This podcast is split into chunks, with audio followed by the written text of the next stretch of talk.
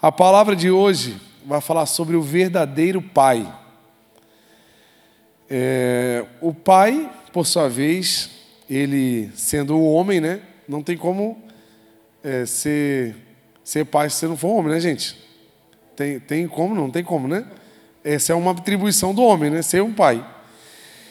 E nós vamos ver que por, por causa da falta de posicionamento, eu trouxe alguns dados aqui, existem algumas disfunções que acontecem na própria sociedade pela falta da presença da pessoa, tanto do pai quanto da mãe. Mãe é mãe e pai é pai. Então, tem um, tem um ditado que fala assim: mãe é mãe, né?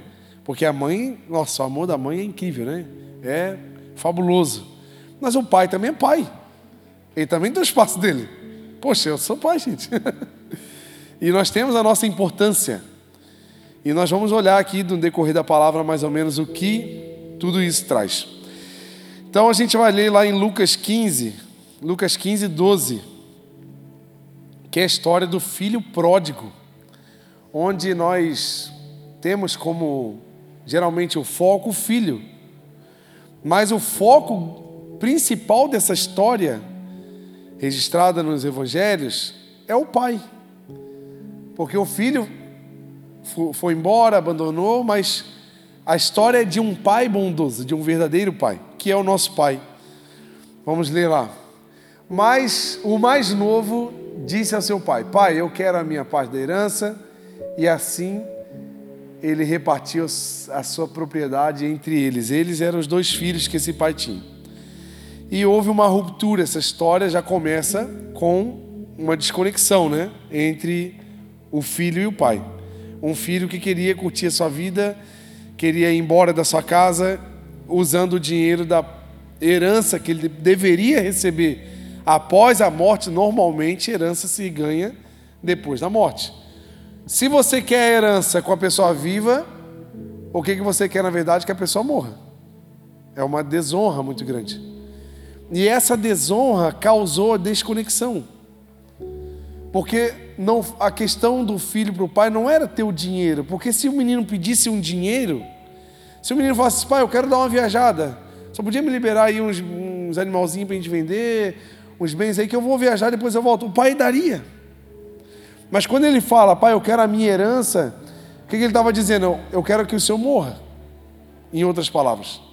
Então, por causa dessa desonra, houve uma ruptura de relacionamento que é onde causa a separação, que é onde causou a separação entre os homens e Deus, o pecado.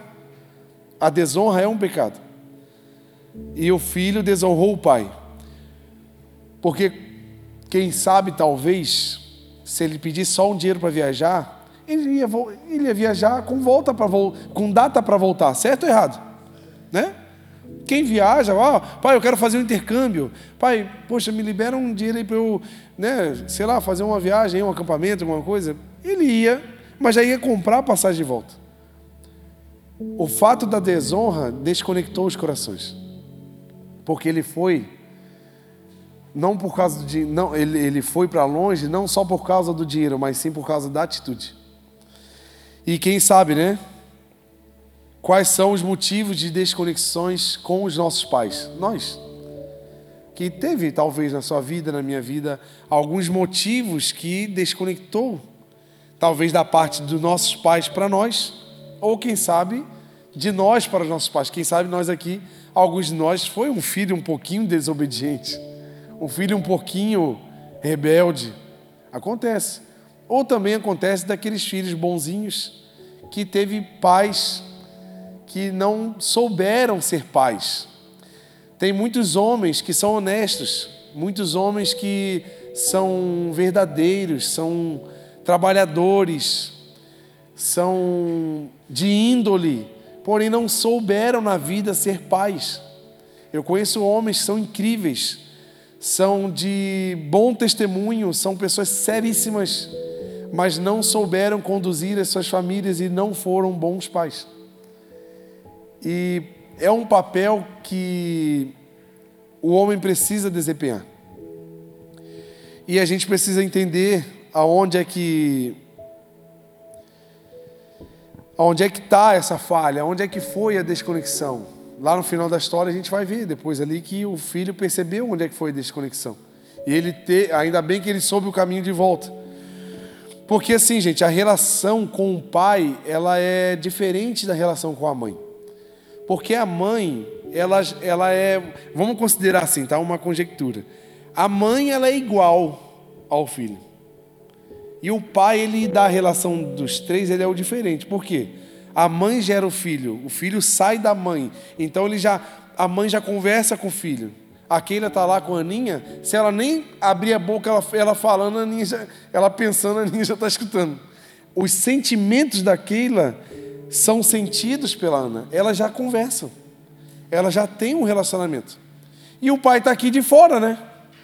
Bota a mão na barriga, assim, né? Finge estar emocionado. O pai não sente muita coisa porque ele estava de fora. Ele é um corpo diferente. O neném foi, foi gerado ali. E é tão interessante essa relação entre ser, ser igual e ser diferente, porque na Bíblia Deus fala assim: pode uma mãe esquecer do seu próprio filho? Por que, que ele fala isso? Porque a natureza diz que eles têm tanta conexão que é quase impossível uma mãe esquecer do filho. Certo? Certo? Se tivesse um. Se um pai, a mãe e o filho estivessem num barquinho assim, numa, num rio com uma correnteza bem forte. E sem do nada aquele barco vira, a correnteza começa a levar os três. E aparece um galho de árvore, e a mãe segura no galho e ela consegue se segurar, e ela consegue segurar mais um. Quem que a mãe vai escolher para segurar? O filho. O pai vai fazer assim, ó. Tchau. Isso é natural. Esse sentimento de defesa da mãe leoa, ah, é porque saiu dela. Tem uma conexão de alma muito forte. E o maridão lá descendo na correnteza. Tchau. E a mãe segurando o filho.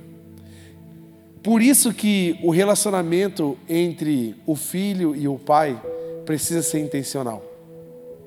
Porque o relacionamento entre o filho e a mãe já é natural já é algo que vem da, da, da geração ali, de, desde a geração já, já existe um relacionamento. É natural, é, é assim, mas com o pai nós precisamos ser intencionais.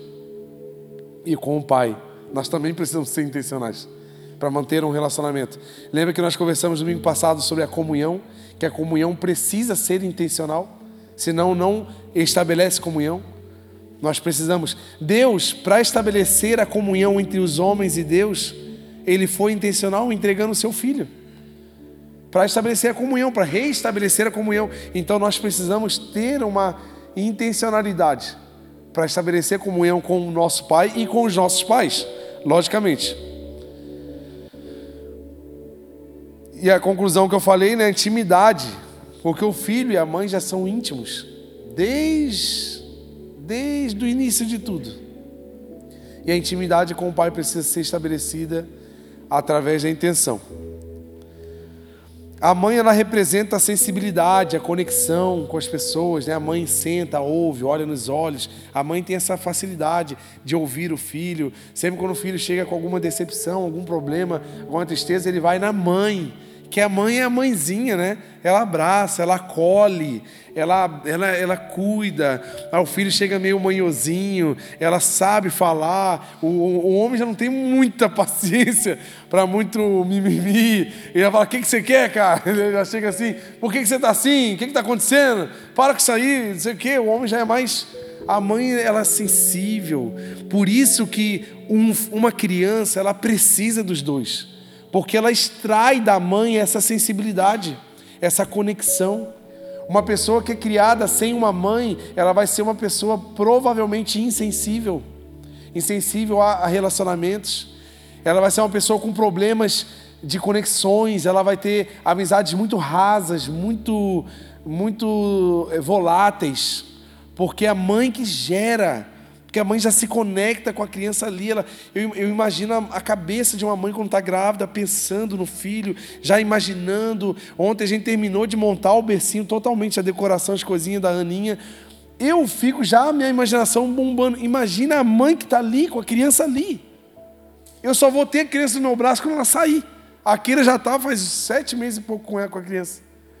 Então a mãe traz isso, por isso que uma família completa ela projeta pessoas para a sociedade, para a vida. E o pai ele transmite a força, a proteção, o sacerdócio, a liderança da casa.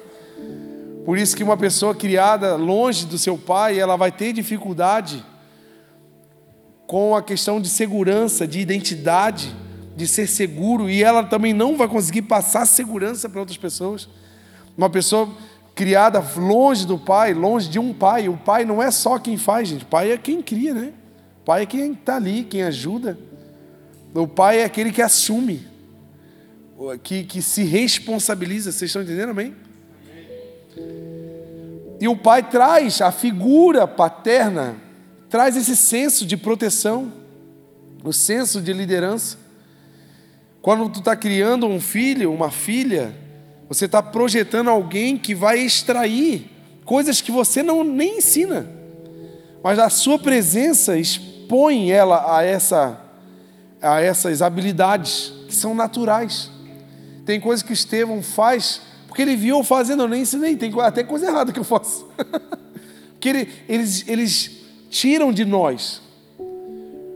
Por isso que nós temos que ter cuidado. A família precisa ser protegida. E nós somos os responsáveis pela proteção da família. Se o governo protege, amém. Mas se o governo não proteger mais a família, quem protege a minha família sou eu. Quem protege a sua família é você. Nós não podemos nos apoiar em, em coisas maiores, mas sim nos apoiar na rocha, que é o Senhor Jesus. E a história do filho pródigo, ela expõe dois tipos de vazios que o ser humano tem. É o vazio existencial, que é aquele vazio que eu e você temos quando não conhecemos a Jesus. Que é o vazio, não sei se você conhece aqueles brinquedinhos de criança, geralmente é uma casinha ou um carrinho, que ele tem vários furos. E cada furo tem uma forma, uma forma de cruz, uma forma de quadrado, uma forma de, de bolinha, de círculo. E não adianta você botar o quadrado no círculo, ele não entra. E não adianta tu pegar a cruzinha e botar no quadrado. Existe uma peça específica para aquele furo. E, a, e o vazio existencial do ser humano está exatamente aonde Deus não está no coração. Se Deus não está meu, na minha vida, se eu não digo que Ele é o dono da minha vida, o dono das minhas escolhas, o meu Salvador, eu vou viver com um vazio existencial. Porque eu fui feito para me relacionar com Deus. E quando eu não me relaciono, eu vou ter um vazio existencial. E o segundo vazio que nós temos, que expõe muito a, a, a história do filho pródigo, é o vazio relacional. É porque Deus nos fez para estabelecermos relacionamento. É a palavra de semana passada, né? interessante, cara. Eu, eu, quando eu estou fazendo, rapaz, falei de semana passada, só está concluindo. Deus olhou para Adão e falou assim: não é bom que ele se sinta só, vou fazer alguém para correspondê-lo. Nós fomos feitos, gente, não tem como eu e você ser uma ilha deserta. Nós não fomos feitos para viver sozinhos. Quanto mais sozinho, mais vazio vai ter na área relacional da nossa vida. Mais dificuldades nós vamos, nós vamos ter.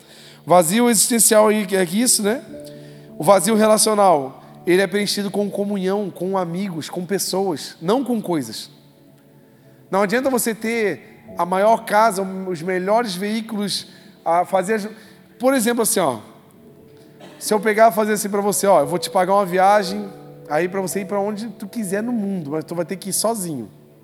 Eu sou um que já não vou, porque não tem graça viajar sozinho. Tu vai rir com quem? Tu vai tirar foto com quem? Tu vai conversar com quem? Tu vai mostrar as coisas que tu está vendo para quem? Já pensou tu sozinho lá na Disney? O Mickey dando tchau para você, você nem ri. Porque andar sozinho não tem graça. Tem gente que até já está meio acostumado, sim, mas no fundo, no fundo, nós somos feitos para nos relacionar.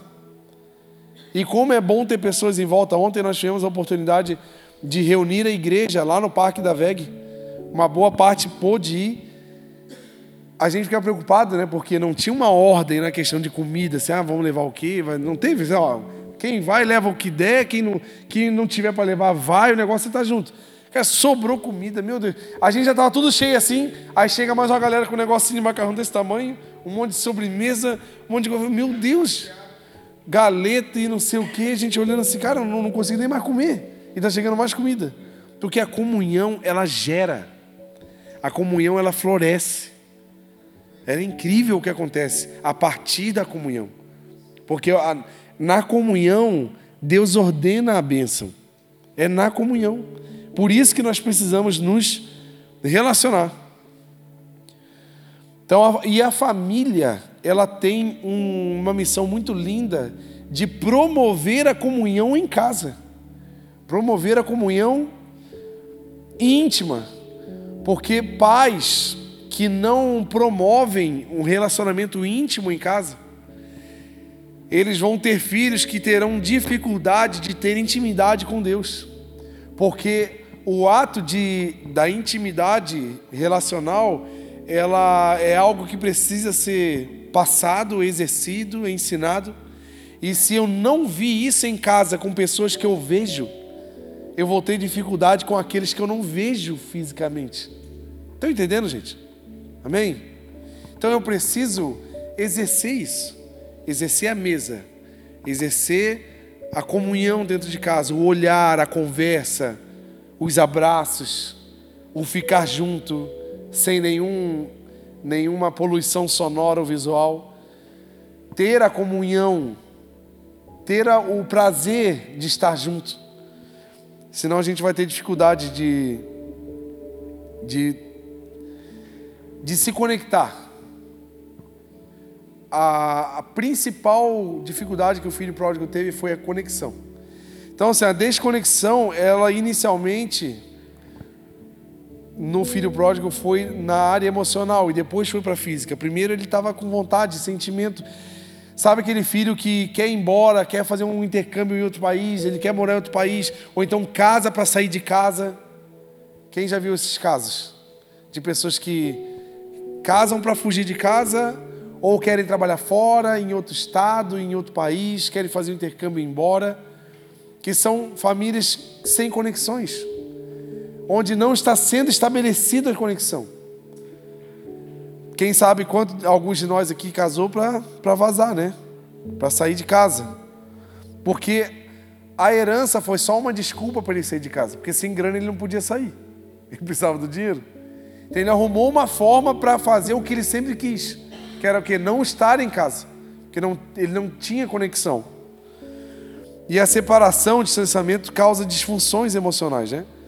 Se você vê mulheres, tem muitas mulheres, gente, que tem muitos problemas emocionais no casamento, principalmente nos relacionamentos íntimos com o marido por causa de traumas na família por causa de traumas com o pai. Talvez por não ter tido um pai ou ter um pai muito cruel, muito ríspido, ela vai ter dificuldade com o marido dentro de casa. Talvez você conheça alguém que já passou por isso. E o filho pródigo, ele foi numa curva descendente de derrotas e perdas. Ele saiu cheio de dinheiro, cheio de coisas, encontrou amigos, com certeza, fez muita coisa, mas quanto mais longe ele ficava do pai, mais ele gastava e pior ele ficava, até ele chegar no momento que ele teve que trabalhar cuidando de porcos. Num lugar terrível, numa cidade onde teve fome. E quanto mais longe ele ficava, mais ele sofria. E quanto mais tempo passava, pior ficava. Parece com a gente. Se você temos alguma disfunção aí familiar, algum perdãozinho para pedir ou algum perdão para perdoar, para liberar, quanto mais tempo isso demora para eu e você fazer, mais nós vamos sofrer e mais fundo nós vamos nos encontrar. Então hoje é um bom dia para você procurar aí a sua família, seu pai, sua mãe. Ah, tá longe? Liga, manda uma mensagem. Você precisa pedir um perdão ou você precisa dizer que você ama. Faça, porque quanto mais tempo passa, mais, mais dor vai ter, mais incomodação, porque nós não fomos feitos para ficar desconectados. As desconexões fazem a nossa alma gritar. Quem aqui já passou por isso? De um problema relacional, familiar, e aquele quanto mais o tempo passa, por mais, você pode até se separar da pessoa, mas enquanto não resolve aquilo, de vez em quando aquilo vem, né? Meu Deus, tu lembra da pessoa.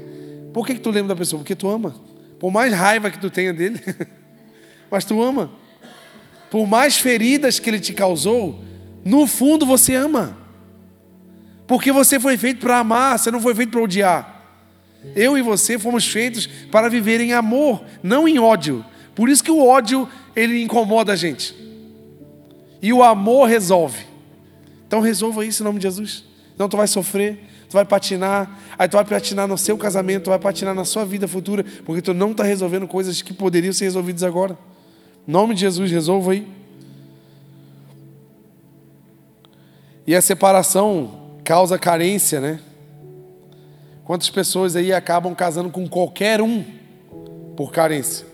Aí pega uma tranqueira, aí tem que ficar com a tranqueira, porque estava carente na hora que apareceu a pessoa. Ah, não tem tu, vai tu mesmo. Vai, pega lá e casa com aquela bênção. Ô oh, Jesus, leva essa bênção. e a gente fica sofrendo por escolhas baseadas na carência. Eu faço muito para os solteiros. Não escolha ninguém baseado na carência.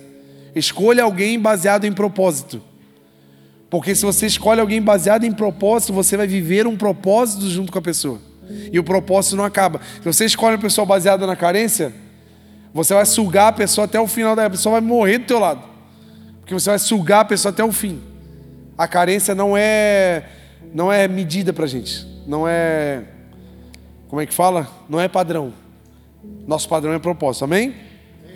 Só para vocês terem ideia, em Santa Catarina, no último ano, de agosto, de, de, de agosto do ano passado até agosto desse ano, nasceram 99.800 crianças. Bastante, né? Quase 100 mil crianças. 4.693 não têm o registro do pai na certidão. É gente. Em Blumenau nasceram 4.697 crianças. Dessas 4.202 não têm o registro do pai. Olha por que, que a sociedade ela se desloca.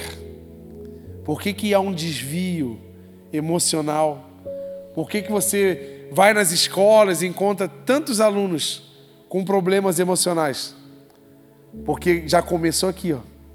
Já vieram para o mundo com um atestado de problema assinado você vai ter problemas emocionais. Você está indo para a vida com uma família incompleta. Mas nós estamos aqui, gente, para causar mudança nessa realidade. Eu e você, nós somos responsáveis para que isso não aconteça mais. Porque o evangelho que eu e você vamos pregar nessa cidade vai mudar a vida das pessoas. E vai causar mudança no comportamento, nas escolhas e as pessoas não vão mais ter escolhas irresponsáveis. Pelo contrário, vão criar famílias estruturadas na rocha que é Jesus. Mas eles só vão saber quem é esse Jesus se eu e você falar que ele existe. Talvez, ah, mas o pessoal é pecador, mas será que eles conhecem o que você e eu conhecemos? Será que eles têm as experiências com Deus que nós temos aqui dentro? É aí que está, gente. Nós não estamos falando sobre os pecadores, as pessoas que estão tendo atitudes irresponsáveis. Eu estou falando de pessoas que talvez não conhecem o caminho que nós já conhecemos. E para que elas parem de errar, porque elas só estão cegas andando no escuro. Mas se nós que somos a luz desse mundo iluminar o caminho dessas pessoas, a gente vai diminuir esse esse índice aqui para zero. Tu acredita nisso ou não? Eu acredito que eu e você juntos podemos mudar esse índice para zero. Não vai mais nascer criança sem um pai na certidão. Porque vão ser famílias estruturadas na rocha que é Jesus. Isso porque vai ter uma igreja pregando sobre essa rocha. Que como vão clamar o nome do Senhor se não sabem para quem clamar? E como pregarão se não há quem envie? Nós seremos essas pessoas. Se não formos com o Jonas e a Márcia pregar nas ruas, nós estaremos aqui enviando eles, patrocinando o evangelismo, ajudando com a mão de obra. Ah, eu não sei pregar, mas ajuda. Seja aquele que envia, seja aquele que interceda. Porque nós precisamos avisar essas pessoas que existe solução. Existem 200 pessoas que não têm um pai no registro. Tem 202 crianças na nossa cidade. Talvez não conhecem o pai. Mas vocês e eu juntos podemos apresentar o Pai Celestial para elas. Está vendo como é que muda a situação? E quando optamos para o perdão, a aproximação acontece, não é verdade, gente? Não é incrível isso? O casal aí, quando a gente tem aquelas faísquinhas semanais. Como é que é a sua frequência? É semanal, é mensal ou diária? Orar, meu Deus! Meu Deus, de hora em hora. De hora vai, vai Não pode ficar perto de, de, de fogo de artifício, senão vira uma explosão, não pode ligar gás perto. Não explode tudo, né? Você Ô, ô Luiz, Júlio, por favor, vem aqui. Cuidar dessa galera aqui. Assim, gente. Eu não sei como, como são as suas faíscas. Agora eu não vou nem dar padrão de. Mas já percebeu depois que perdoa, parece que tu ama até mais, assim não? Já viu não? Não parece dar um sentimento assim maior do que o de antes? É quando a gente namorava, né? Dava aquelas brigas, né? Aí cada um vai pra sua casa. Ai, coração, ui, que raiva, não sei o que lá. Aí, no outro dia, quando se perdoa, parece, meu Deus, eu te amo tanto, parece uma coisa assim. É incrível, porque o perdão, ele gera mais amor, ele gera aproximação. Ele liga, ele religa as pessoas. É incrível, o perdão faz isso. Abre lá Lucas 15, 18.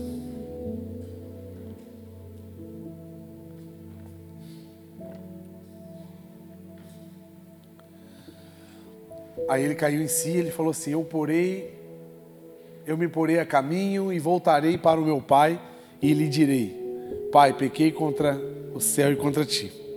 Então vê que ele ensaiou o discurso, né? Ele se colocou: Meu, eu preciso voltar. Eu preciso. Eu preciso ensaiar uma fala, eu preciso falar com meu pai, eu preciso voltar para minha vida normal. Aí eu pergunto para você, por que que o filho chegou na conclusão de voltar, gente? Ele queria o pai morto, abandonou a sua casa, gastou seu dinheiro, não sabemos como, mas de forma irresponsável, porque se ele fosse responsável, ele iria investir em alguma coisa, ele iria abrir uma empresa, ele iria fazer alguma coisa para sobreviver, para não precisar cuidar de porco, querer comer a comida do porco. Então, de alguma forma, ele foi irresponsável. Mas e aí, como é que vocês acham? Por que, que ele entrou nessa conclusão? Vou voltar para casa. Por quê? Será que ele não, não sabia que o pai dele era amoroso? Que teria capacidade de receber? E é essa a sensação que nós devemos ter e levar para aqueles que estão perdidos. Sabe por que muitos desviados não voltam para a igreja? Porque eles têm uma sensação de que Deus não quer mais eles. Ou que Deus é aquele pai cruel que quando o filho erra fala assim: ó, sai de casa e não volta mais. Eu não te aceito mais. Sabe esses pais que fazem isso? A gente tem às vezes uma lente humana em olhar para o Deus que está sentado num trono com uma cara de brabo e um raio na mão. Você errou, ele pá, vai acabar com a tua raça. A gente acha que Deus é assim. Mas o filho pródigo, ele sabia que o pai dele não era isso. Ele sabia que era um pai amoroso. Era um pai que com certeza receberia ele. E é esse o pai que nós temos que pregar para o mundo. Aqueles que se perderam. Talvez tenham uma ótica de um pai que não quer mais eles. Porque o mundo faz isso. O mundo rejeita, o mundo julga, o mundo segrega, o mundo exclui, o mundo vira as costas para você. E a gente pensa que Deus é do mesmo padrão, mas Deus é aquele que, mesmo que uma mãe se esqueça do seu filho, eu não esquecerei de ti. Então, com certeza, esse filho sabia que o pai dele não tinha esquecido dele, Por isso que ele chegou nessa conclusão. E em Lucas 15, exatamente nesse capítulo, tem três situações incríveis. Jesus conta a primeira história de um pastor que tinha 100 ovelhas e uma se perde. Então, uma proporção de uma para 100. E o pastor não desiste dessa uma e vai atrás. Depois dessa história, ele conta em Lucas 15 de uma mulher que tinha 10 dracmas e perde uma em casa. E ela varre, liga a luz e vai e vai atrás e encontra a dracma. E logo depois ele conta a história de uma proporção muito mais terrível, que é de um pai que tinha dois filhos. E ele perdeu os dois. Um dentro de casa e um fora de casa. O que estava dentro nunca esteve. E o outro que estava saiu. E o mais interessante das três histórias é que os... tem várias coisas iguais. Tinha um líder ou um dono ou um pai, tinha uma casa, teve um resgate, teve alguém que não desistiu. Se você vê o pastor das ovelhas e não desistiu da, da, da única que saiu. A dona da dracma tinha nove. Ela poderia, tipo assim, ah, depois eu ganho mais uma aí. Tem problema. O pastor das ovelhas poderia ter falado, ah, tem 99, bota para cruzar aí das 99 vai dar mais, mais 100 aí em cima. Uma, o que, que é uma? O nosso Pai não desiste de nenhum de nós. O Pai Celestial, Ele sabe quem é você. E Ele não desiste de você nunca. Ele não vai desistir. Não é opção para Deus te ver perdido e falar, deixa para lá, esse aí não tem mais jeito. Não, é, não existe essa opção para Deus. Não existe. Por isso que já está escrito: nada nos separará do amor de Cristo. Nada. Você pode ter se separado da igreja um tempo. Você pode ter se separado do propósito que Deus tem para você por um tempo, mas isso não separa o amor que Deus tem por você. Tu acredita nisso não? Então a gente vê três três casos muito parecidos. E tem pessoa que está dentro da igreja e está perdida também. Igual o, filho, igual o irmão do filho pródigo, né? Está em casa, mas está perdido. Perdido em quê? Perdido no propósito. Perdido na, na, na, na função, perdido na, na, identidade, não sabe quem é em Deus. Está frequentando uma igreja, está participando das coisas, está até servindo, mas não sabe quem é em Deus, não, não se sente amado bastante para dizer que é filho de Deus. quero dizer para você, se você está na casa, desfrute de tudo que há na casa, porque o Pai é o mesmo. Então a gente tem que aprender a ser filho. O filho, quando chega na casa do seu pai, tu chega assim, fica na porta esperando ele mandar entrar, aí tu fica em pé esperando ele mandar tu sentar, aí tu fica na cozinha com fome esperando ele mandar tu servir, ou não? Tu chega, já pisa com calçado sujo, entra na sala, senta no sofá, abre a geladeira, porque tu tem intimidade. O filho, ele não deixa de ser filho. Ele sempre vai ser filho Nada separa a conexão de um pai e um filho. E abre lá Lucas 15, 20. Olha o que, que diz aqui. A seguir, levantou-se e foi para o seu. Estando ainda longe, o seu pai o viu e, cheio de compaixão, correu para o seu filho, o abraçou e o beijou. Você pode repetir comigo essas três palavras? correu, abraçou e beijou.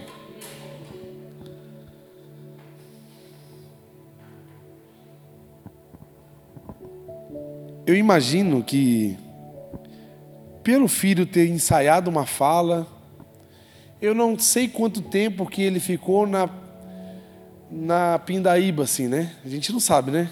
Quantos dias, quantas semanas que ele ficou quebrado, sem grana mas que ele ficou ensaiando o texto, ele ficou. E nós sabemos, não sabemos quanto tempo ele demorou para chegar até a cidade, não sabemos quantos quilômetros, quantos dias de viagem, não sabemos. Mas por ele ter ensaiado, quem sabe ele já estava até meio que indo para sua casa, e nós não sabemos também se ele foi de cara, na primeira, direto para casa. Dá para ter essa certeza? Não dá, né? Mas eu posso imaginar, na minha humilde opinião, na minha humilde imaginação, que esse filho, por, pode ter sido por várias vezes levado até perto, até o bairro, até a rua, até a esquina da rua.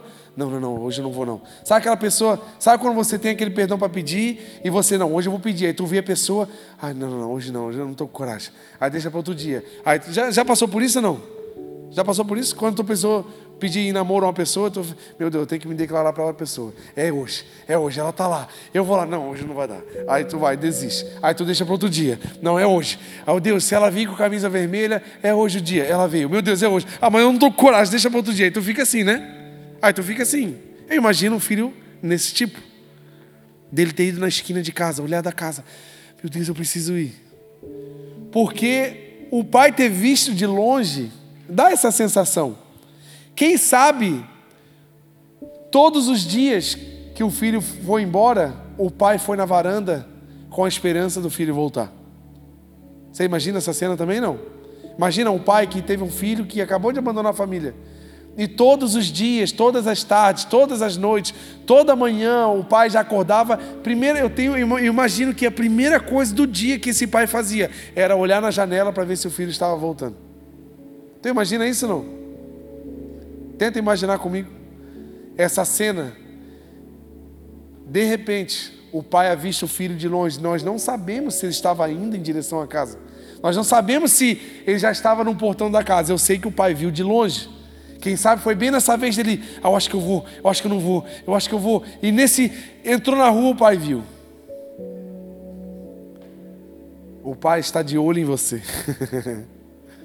O Pai está te olhando, está te filmando porque Ele te ama. Você pode achar que está longe da visão do Pai, mas o Pai está te filmando. E quando o Pai vê o filho, ele corre, ele abraça e o beija.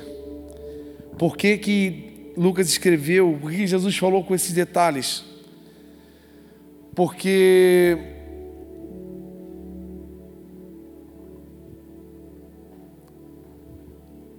existia um, um mandamento lá em Deuteronômio, lá em Levítico, que um filho que aborrecesse os seus pais, ele poderia ser apedrejado. Então, ao pai ver o filho de longe, com certeza teria o olhar julgador dos vizinhos.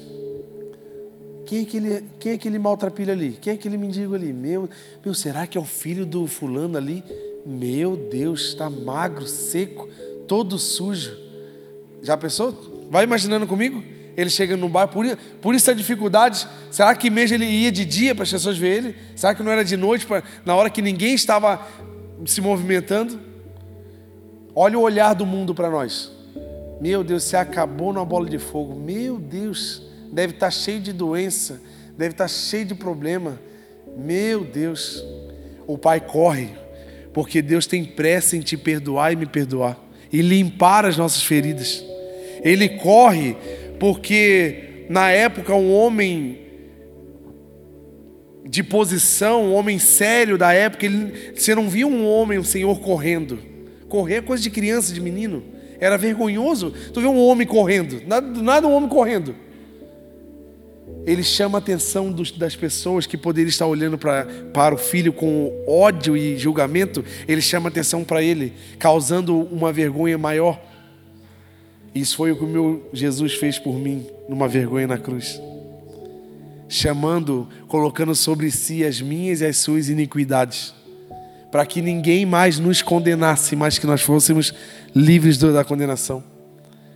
Não parece muito o que ele fez por nós, gente? com, esse, com essa corrida, ele corre e o abraço é para proteger de talvez algum ataque de condenação, porque ele realmente estava em pecado, realmente tinha errado, ele realmente merecia uma condenação. Só que o abraço da misericórdia do Senhor nos protege das condenações. É isso que o abraço do Senhor faz comigo e com você. Éramos para estar jogados no lixo da condenação. Nós não tínhamos condições nenhuma de voltar para nossa casa. Se você olhar na história, ele não entrou em casa sozinho. Foi o pai que resgatou. Não é pela sua e minha bondade, não é pela sua e a minha capacidade. não é pelos nossos méritos próprios, mas é pela fé que a salvação veio sobre nós. Foi Ele quem te buscou, cara. Você está aqui tocando, cantando, louvando a Deus, ofertando, ajudando, servindo, porque Deus te pegou um dia. Não é porque nós somos bons. Ah, eu, eu retornei, eu bati o pó da roupa e fui lá. Pai, eu estou aqui. Não. Ele até tentou. Mas quando o pai viu de longe, estava longe, isso parece um versículo, ele nos amou ainda sendo pecadores. Dá para entender, gente? O panorama do filho pródigo em relação à minha vida e à sua vida. O Alan não pode subir para a gente ir para o final. E o pai fala assim: depressa, servos, depressa, vem logo, traz roupa, traz calçado, traz um anel. Deus tem pressa na sua vida e na minha vida.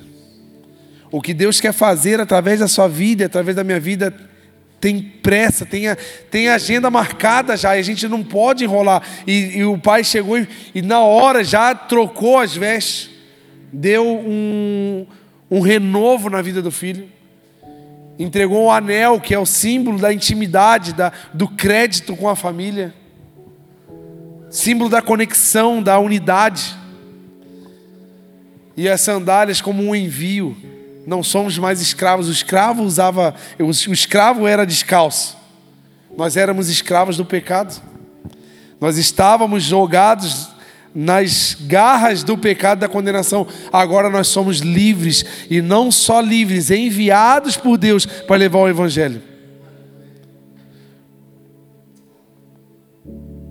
E o filho tinha até um discurso para falar nele. Ele falou: Pai, pequei contra ti. Pai, pequei contra Deus e eu quero ser um dos empregados. Tu percebe que no texto o pai nem dá bola? O pai nem assim faz aquela formalidade, sim, meu filho, eu vi que tu errou e você vai ter uma penitência aqui de seis meses e você vai servir como escravo e se você merecer, você volta para casa.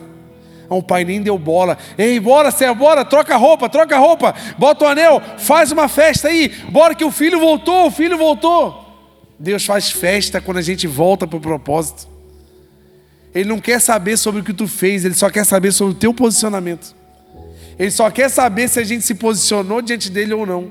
Porque o resto, os pecados, as coisas ruins, ele, o poder está nele de perdoar e apagar o pecado. É nele. Ele não precisa de nós.